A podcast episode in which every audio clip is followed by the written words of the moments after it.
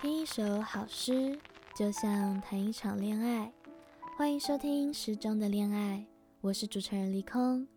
这个节目每一集会用短短的时间和你分享一首情诗，希望你在忙碌的世界里能够找回宁静的五分钟。不知道大家平常放假在家，是不是和离空一样，喜欢躺在沙发上，找个舒服的位置，开心追剧呢？李空，我个人非常喜欢看韩剧，在韩剧中享受着现实中不太可能出现的完美爱情。这几年来，韩国影视作品可以说是有了一定的地位，而剧中的置入性行销也是一个比一个还要高明。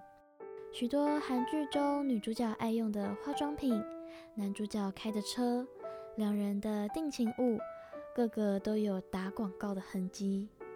当然，好的作品需要消费者的实际支持，让创作者的生态得以成长得更好。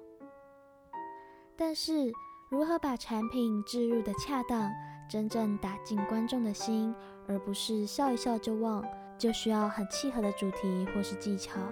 在离空很喜欢的一部经典韩剧《孤单又灿烂的神鬼怪》中，他们就置入了一本新诗诗集。这本诗集原本只是一本韩国的文学作品，但却因为与韩剧的结合，让这本书在各个国家都开始被翻译出版。即使韩剧中仅仅用到了这本书中的一篇诗，这首诗的中文名称是《爱情物理学》。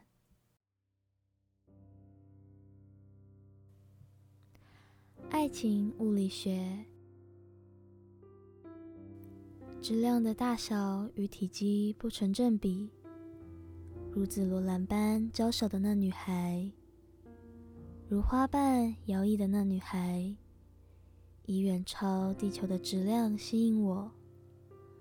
刹那间，我如牛顿的苹果，一股脑滚落于她面前，咚咚咚，发出声响。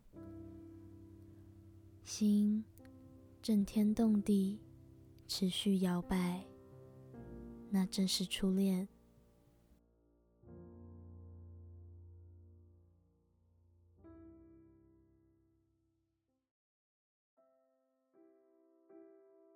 这篇诗作搭配剧中男主角默默看着女主角走向自己微笑的画面，不仅成为剧中的经典场面，也是角色内心明显的转折。对离空来说，在看到剧中画面搭配男主角低沉地读出这首诗时，内心就疯狂地翻腾起来，仿佛经历了初恋的人是我自己。而这首诗其实是收录在韩国一本名叫《也许星星会带走你的悲伤》的新诗诗集当中。虽然我很想为大家读出这首诗的原文版本，但可惜李空一直没有办法去学习韩文。如果大家上网查的话，其实这首诗有各个不同翻译的版本，每个版本都有些许差异，喜好因人而异。不过，我想作者在这首诗当中描绘的情感和状态，都能够深刻地传达到我们的心中。不知道大家的初恋是什么样子的呢？是否还记得当初被吸引时的那种情感？离空常常会在网络世界中听到大家讨论初恋，普遍都认为初恋是难以开花结果的，但其实和初恋走进婚姻的人也是比想象中的还要多哦。无论如何，都希望我们在面对一份感情的时候都是谨慎真诚的，只要彼此尊重、彼此珍惜，无论结果是什么，都会是成长中美好的回忆。谢谢你收听《诗中的恋爱》节目中的内容，参考资料都会附在资讯栏。有任何想法或是指教，都非常欢迎大家留言或是来信。如果你喜欢这个系列，也别忘了让离空知道。另外，离空目前正在征收恋爱信箱的来信。